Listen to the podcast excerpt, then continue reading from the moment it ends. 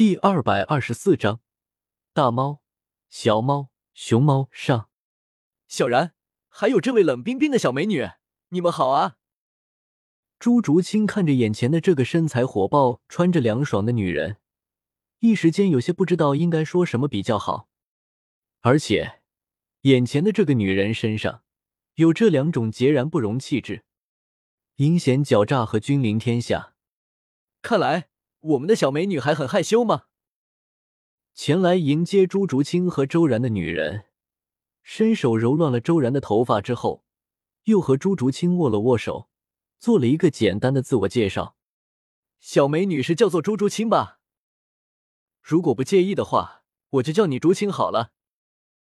至于我，自我介绍一下，我叫洛灵英，竹清你叫我灵英姐就好。或者像小然那样叫我大猫也没问题，因为我的武魂是老虎类的武魂，按摩邪神虎。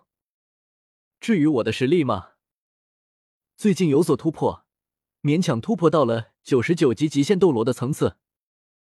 而且，竹青，你接下来的一段时间里面，都要和我一起进行修行的哦。所以，竹青，你要不要叫我一声老师来听听？洛灵音的话音刚落。朱竹清还在震惊于洛灵音的实力和武魂的时候，旁边的周然就已经大呼小叫了起来：“什么？什么？什么？大猫，你什么时候突破到了九十九级极限斗罗的程度了啊？我记得我走的时候，你不是才九十七级巅峰的实力吗？我这才走了多久啊，你就突破到九十九级了？”听着周然的大呼小叫。洛灵英眯起了眼睛，露出了一副不怀好意的笑容。小然，我当时一直迟迟不能突破九十七级，到底是因为什么？你心里就没个数吗？要不要姐姐帮你好好的回忆一下？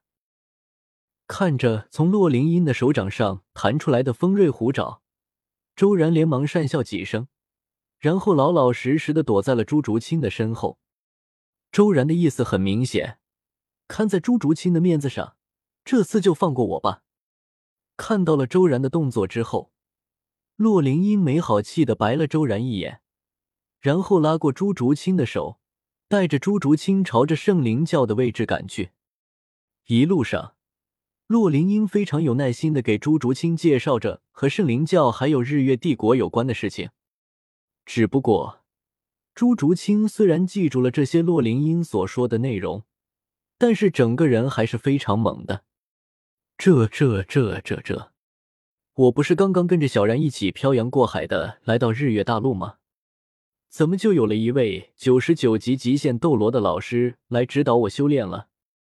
还有，安魔邪神虎这种稀有凶残的魂兽，也能成为魂师的武魂吗？朱竹清那小小的脑袋里面充斥着大大的疑惑。等到朱竹清跟随着洛灵英来到了圣灵教的所在地之后，朱竹清更是被圣灵教的那些泛着古老气息的建筑物给震撼到了。进入了圣灵教之后，见过了圣灵教的教主，朱竹清就算是圣灵教的人了。而且，就如同刚见面的时候，洛灵英和朱竹清所说的那样，洛灵英这位魂力等级高达九十九级的极限斗罗。暂时成为了朱竹清的老师，负责指导朱竹清的修行。根据洛灵英的说法，在朱竹清的魂力等级达到七十级之前，朱竹清的修炼方面都会由洛灵英负责。至于朱竹清在获取了自己的第七魂环，成就了魂圣实力之后，就需要朱竹清自己选择一位老师了。到时候。朱竹清选择的老师可以是洛灵英，也可以是圣灵教里面的其他魂师，甚至如果朱竹清愿意的话，也可以选择圣灵教的教主作为自己的老师。这一点并不是朱竹清的特权，而是圣灵教里面就是这样。只不过圣灵教里面每一位魂力等级超过九十五级的封号斗罗，在收取魂圣等级以上弟子的时候。都会有着非常严格的要求的。那些想要拜师的魂圣们，只有达到了要求，才会正式成为这些魂力等级在九十五级以上的封号斗罗们的弟子。